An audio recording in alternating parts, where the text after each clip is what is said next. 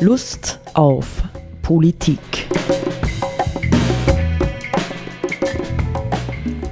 Liebe Hörerinnen und Hörer des Freien Radios Freistadt, Sepp Kiesenhofer und Roland Steidl äh, begrüßen Sie zu einer neuen Sendung Lust auf Politik. Wir nehmen diese Sendung am 22. März 2021 auf. Ähm, ja, und ich habe ein bisschen den äh, Anspruch, ähm, wenn man so will, einen, einen kleinen Rückblick ja, in die Geschichte auch der Thematik von Umweltschutz und Technikkritik zu machen und tu das äh, anhand eines äh, Interviews, das die deutsche Wochenzeitschrift Der Spiegel ähm, 1992 mit Hans Jonas geführt hat.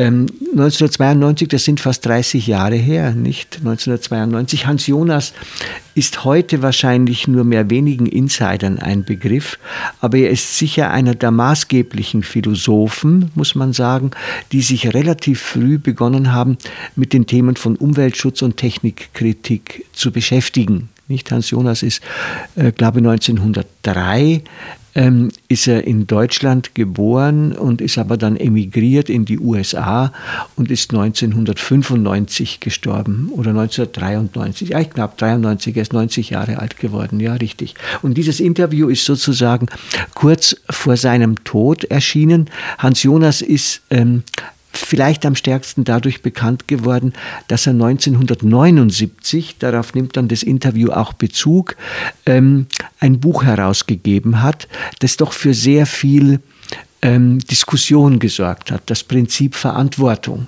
Ja, dass er äh, ganz bewusst dem Buch Das Prinzip Hoffnung von Ernst Bloch entgegengesetzt hat ähm, und das sich sehr, sehr stark damit beschäftigt, ähm, mit der Frage, müssen wir nicht sozusagen die technischen Mittel reduzieren bzw. genau überprüfen, um die weitere drastische Ausbeutung der Natur durch den Menschen zu verhindern. Nicht? Das war eines seiner Hauptthemen. Mm, und ein, man muss sagen, ich äh, habe es vor vielen Jahren äh, gelesen, ein wirklich gut durchdachter äh, Versuch, der zu seiner Zeit äh, auch die Politik in Deutschland und anderswo sehr stark beschäftigt hat.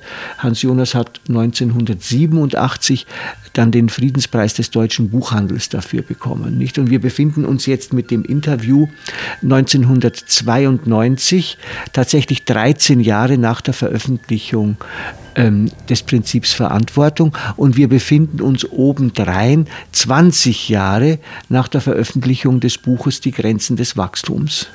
Ja, das heißt also, nicht wenn wir jetzt von heute aus gesehen denken, dann ist es fast ein halbes Jahrhundert her, nicht 1972 auf 2021, dass definitiv und massiv ja diese Frage der Grenze ja, unseres Wirtschaftssystems, unserer technologischen Entwicklung, unserer äh, Ausbeutung äh, der Natur thematisiert wird. Nicht ein halbes Jahrhundert. Und die Frage ist tatsächlich, ähm, was hat es genützt? Nicht, dass es diskutiert wird. Nicht, natürlich ähm, hat es mancherlei Veränderungen gegeben. Ähm, manches ist gut geworden, aber im Großen und Ganzen sind wir ja wahrscheinlich doch äh, bei dem Kurs geblieben, den wir eingeschlagen hatten. Nicht also immer mehr Natur äh, dem Menschen äh, zunutze zu machen. Nicht und hinzu kommt durch die Globalisierung, dass eben innerhalb dieser 50 Jahre immer mehr Länder, die bis dahin kaum Anteil hatten an diesen Möglichkeiten, dazugekommen sind. Vor allem heute China. Ja, und vor allem darf man ja das, das Datum 1989 nicht vergessen. Mhm. Also der, müssen wir die Auflösung der Sowjetunion, mhm.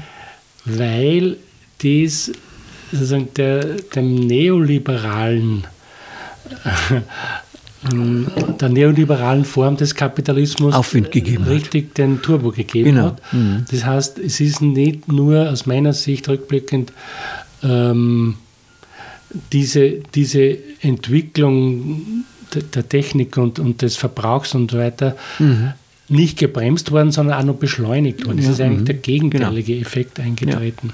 Ja, nicht? Und man könnte dann, wenn man schon so Blicke in die Geschichte macht, könnte man ohne weiteres dazu nehmen 1986 Tschernobyl, nicht? Ja. Auch als ein Mahnmal, ähm, das hätte bremsen können, aber nicht wirklich gebremst hat, nicht? Und 2011 äh, Fukushima, mhm. nicht? Könnte man auch dazu nehmen, dass immerhin in Deutschland eine gewisse Bremswirkung ja. erreicht hat. Ja?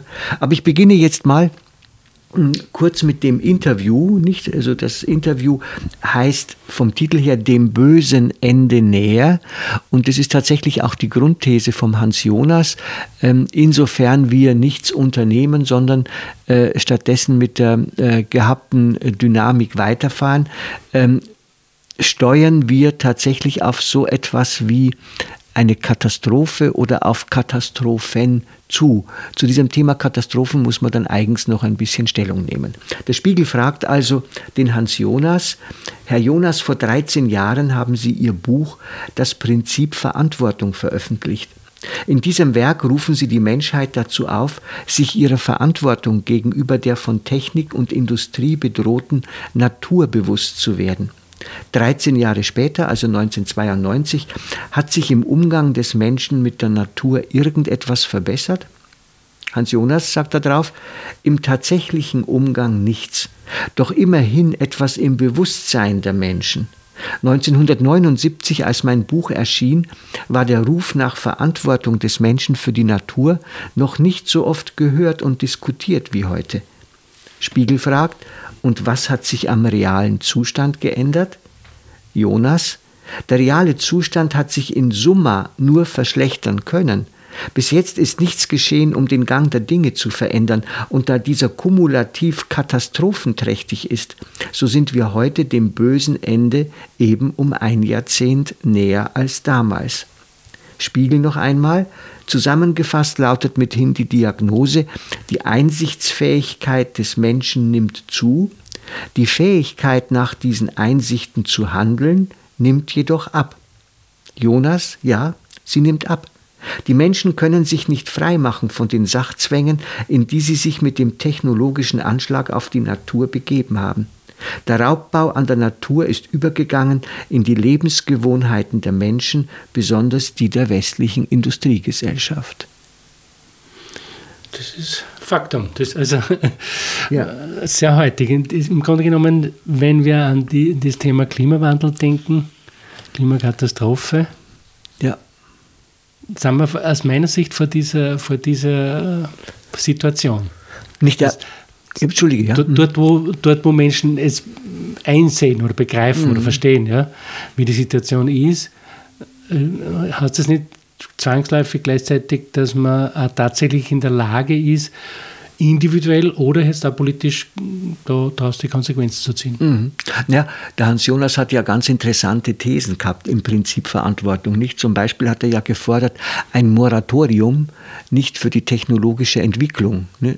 Äh, in dem Sinne, wir müssen bewusst entscheiden, was wir überhaupt noch wollen, welche Dinge wir entwickeln, statt uns im Grunde genommen immer im Hintertreffen äh, gegenüber der Entwicklungsdynamik der Technik und der, der Wirtschaft zu befinden. Nicht, das ist ja tatsächlich so. Mhm. Nicht, das kann man ja auch, wenn du so willst, im Internet äh, feststellen. Nicht, kaum sind ein paar Gesetze gemacht, um bestimmte Auswüchse des Internets äh, irgendwie einzudämmen, äh, ist das Internet schon wieder tausend Schritte weiter und man kommt kaum kaum hinterher. Ja, wo kann man es limitieren und und und und und. Und das geht natürlich bei anderen ähm, Wirtschaftsbereichen, äh, Technikbereichen genauso. Mhm.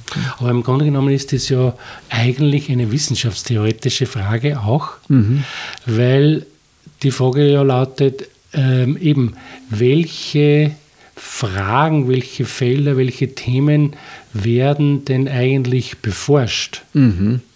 Also zum Beispiel genügt es zu sagen, es gibt wirtschaftliche Interessen und äh, Neugier des Menschen mhm. zu wissen, was ist am Mars los. Und das genügt, um zu rechtfertigen, dafür zig Milliarden Dollars und Euros auszugeben, mhm. um mhm. dorthin zu fliegen oder äh, sozusagen Flugkörper dorthin zu schicken.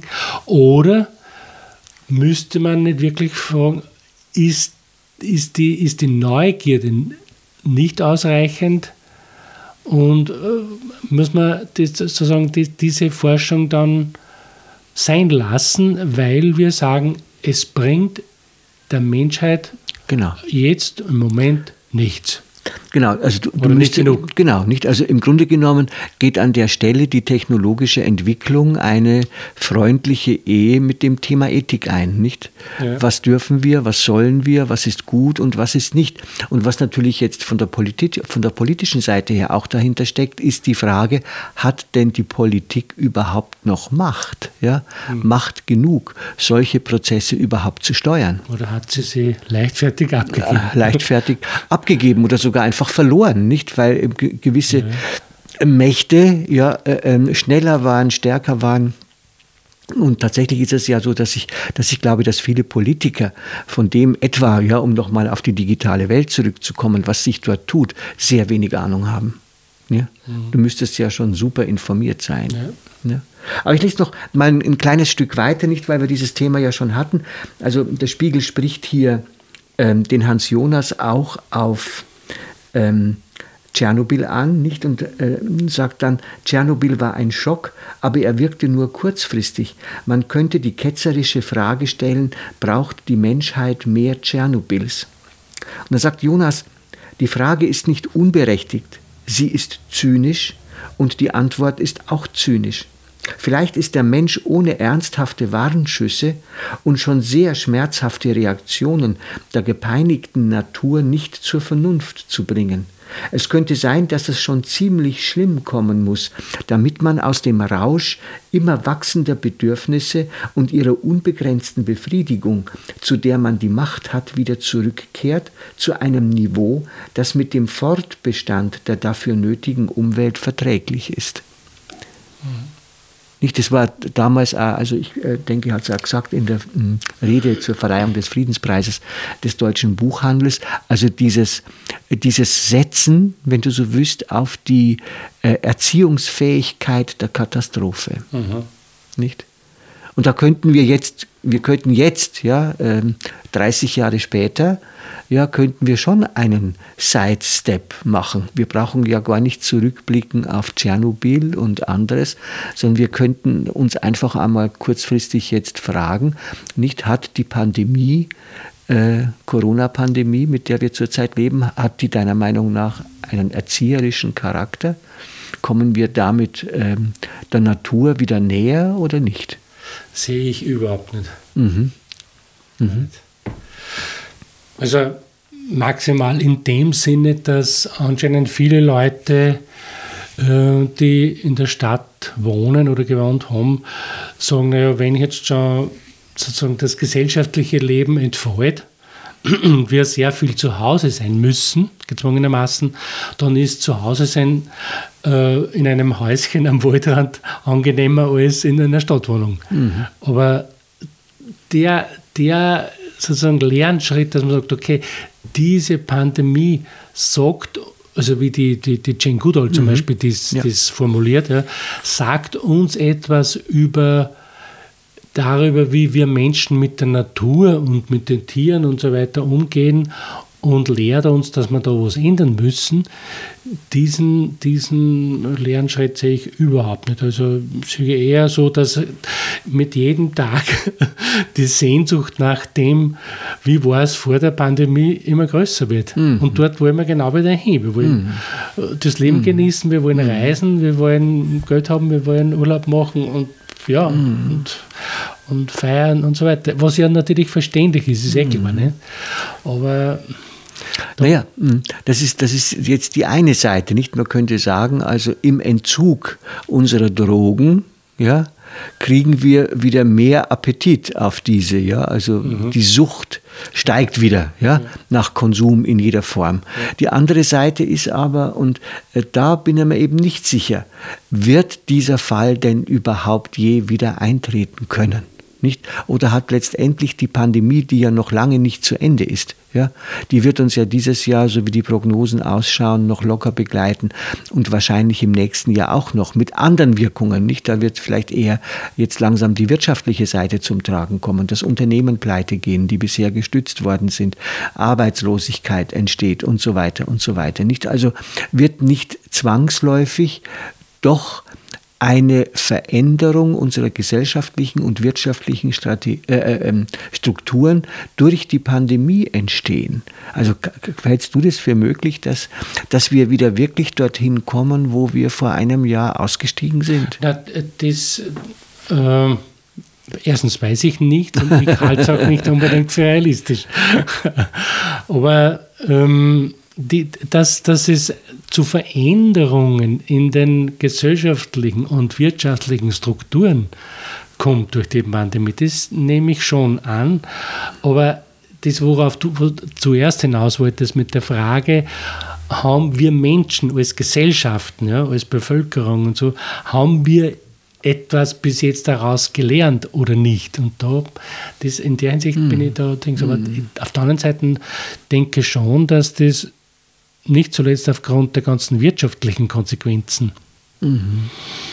Und auch was das Geldsystem betrifft und so weiter, dass es da schon zu Verschiebungen, sage ich jetzt einmal, vermutlich kommen wird. Also das Thema Arbeitslosigkeit mhm. oder eben also, Verlu also mhm. Insolvenzen von Unternehmen und Betrieben und so weiter. Mhm. Mhm. Aber ja, genau. Und, und, und, und, und die Frage wird dann immer wieder sein, auch wenn du so willst, sozialpsychologisch in gewisser Weise, äh, können die Menschen mit der Notwendigkeit solcher Veränderungen mitgehen? Ja? Oder blockieren sie sie? Ja, also hm. würde man sagen, na, das wollen wir nicht und es kommt wegen mir ähm, das ist ja nicht weit entfernt. Ich sage jetzt mal zu bürgerkriegsähnlichen Zuständen, nicht wenn du denkst an die, äh, Gott sei Dank jetzt vergangenes Wochenende nicht so massive Anti-Corona-Demonstration oder Demonstrationen in Wien. Nicht da, das kriegt schon teilweise so einen Touch von Spaltung der Gesellschaft, ja, mhm. letztendlich auch. Mhm. Also genau in dem Sinn, wir wollen das wiederhaben, nicht, mhm. was wir verloren. Ja.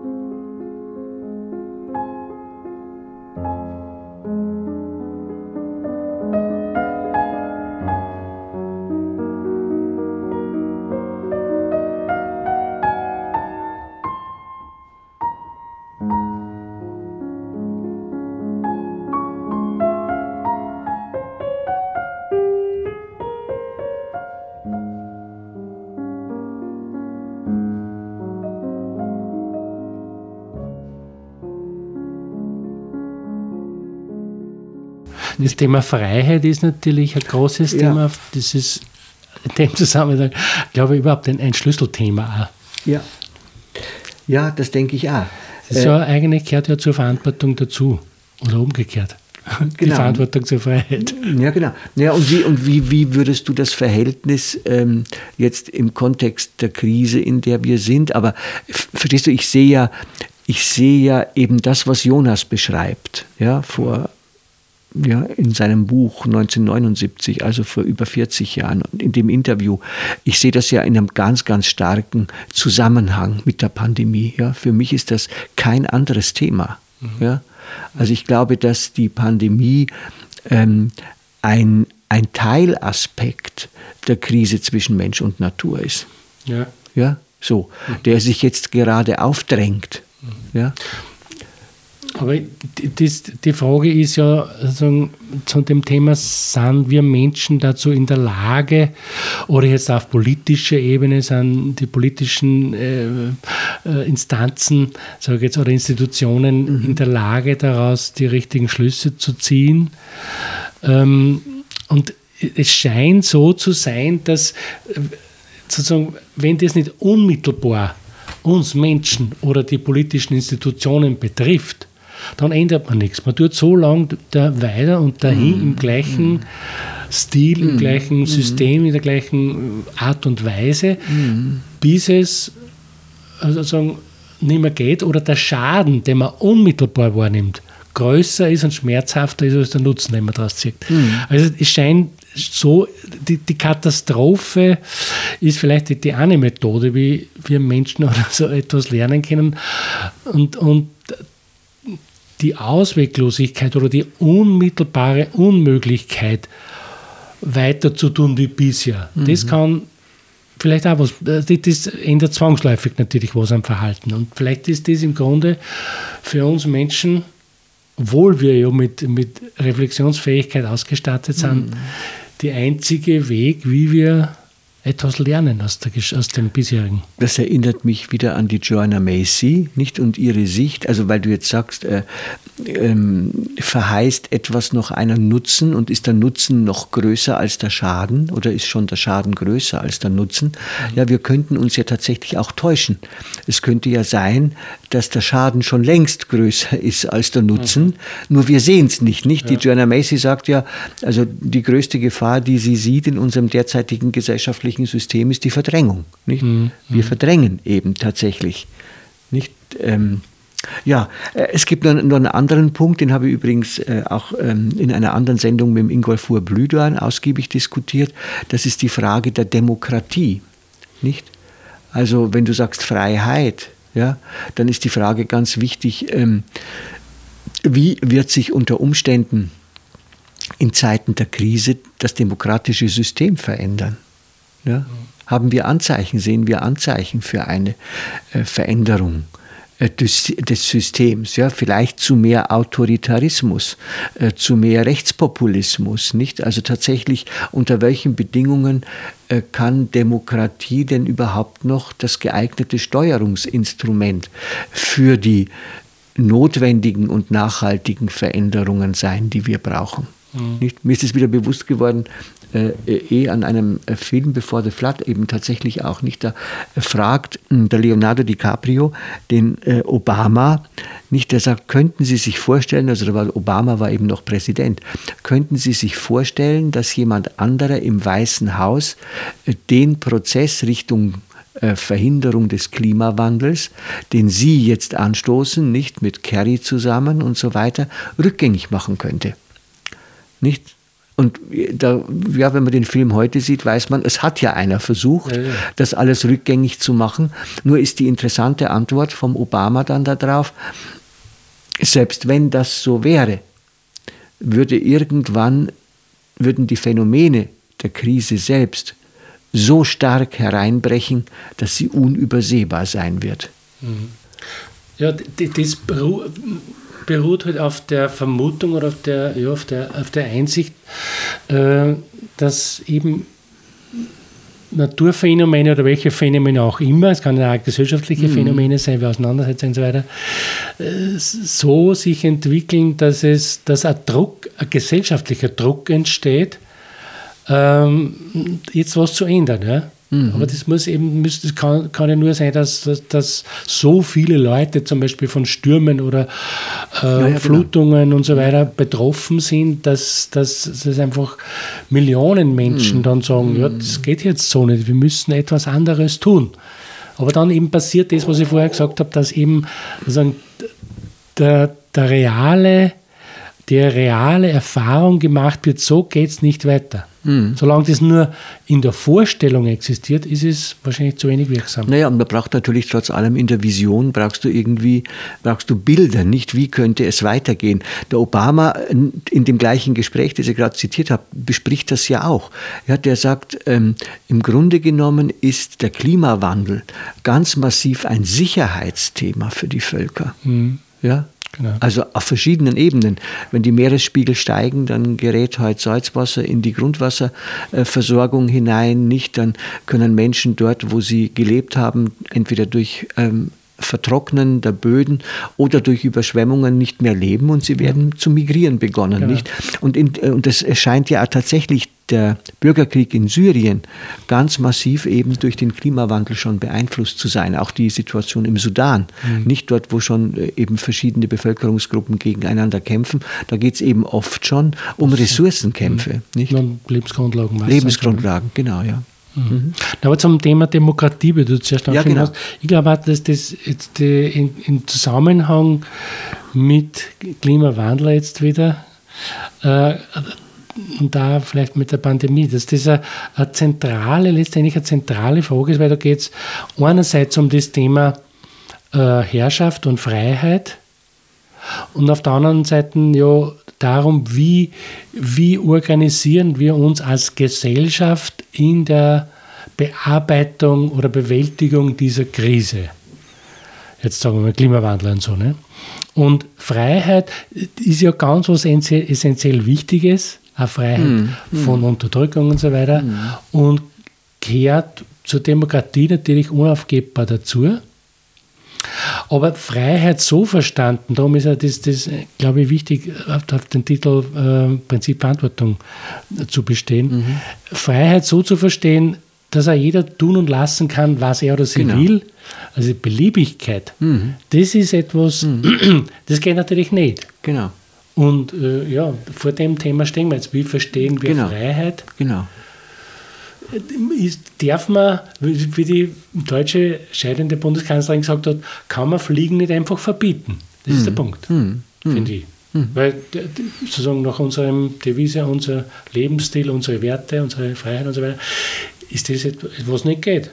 Solange es Flieger gibt und solange mhm. muss ich fliegen dürfen können.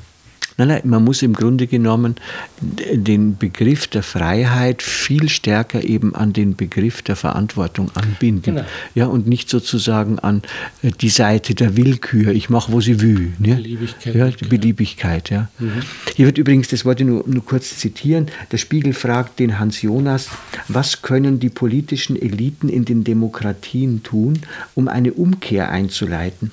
Sind Demokratien womöglich unfähig zu einer Politik, die auf Konsumverzicht und Naturerhaltung ausgerichtet ist.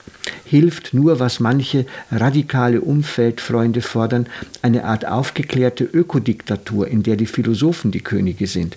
Und da sagt der Jonas, man kann sich in abstracto einen Entwurf machen für eine Diktatur der Menschheitsretter. Aber wie stellt man sich vor, dass eine wirklich selbstlose Elite an die Macht kommen wird, dass diese selbstlos bleiben wird und in ihrer Selbstlosigkeit auch anerkannt wird? Das übersteigt völlig meine Vorstellungen. Dies ist eine Art des Utopismus, der sich nicht umsetzen kann in Wirklichkeit. Was ich mir viel eher vorstellen kann, ist das Hereinbrechen sehr schlimmer Zustände, die zu kompromissbereiten Abmachungen zwischen den ökonomischen, politischen und sozialen Machtgruppen führen, dass man sich auf einen Modus einigt, der sowohl den Menschen einigermaßen akzeptabel ist, als auch der Natur. Dazu gehören internationale Vereinbarungen, der globale Verzicht darauf, weiter in ungehemmter Konkurrenz sich die begrenzten Schätze der Erde streitig zu machen. Ja. Interessant fand ich übrigens in dem Gespräch mit dem Blühdorn, das ich für im Blickpunkt Soziales und Bildung äh, jetzt diese Woche, auch vorige Woche geführt habe, nicht, dass, ja, sorry, ja, der, äh, der sagt ja, dass er sich nicht vorstellen kann, dass diese hehren Ziele, die wir stecken, ja, also 2030, 2040, 2050, dass die überhaupt halten können. Weil er sagt, man sieht ja allein schon an unserer Pandemie, wie in Windeseile plötzlich völlig andere Themen da sind. Mhm. Also die Frage der Langfristigkeit ist ja eine ganz zentrale Frage für politische Entscheidungen auch. Mhm. Mhm. Nun gut. Und die Frage der Demokratie und gesellschaftlichen und politischen Organisation ist einfach eine offene. Und, und ja. Also, wir werden dranbleiben. wir bleiben dran, nicht? An, an diesem Zukunftsdialog, an genau, diesem, ja. an diesem äh, wie hat wie, wie sagt kraftvolle Zukunft. Kraftvolle Zukunftsdialog, genau. Okay, auf Wiederhören. Auf Wiederhören.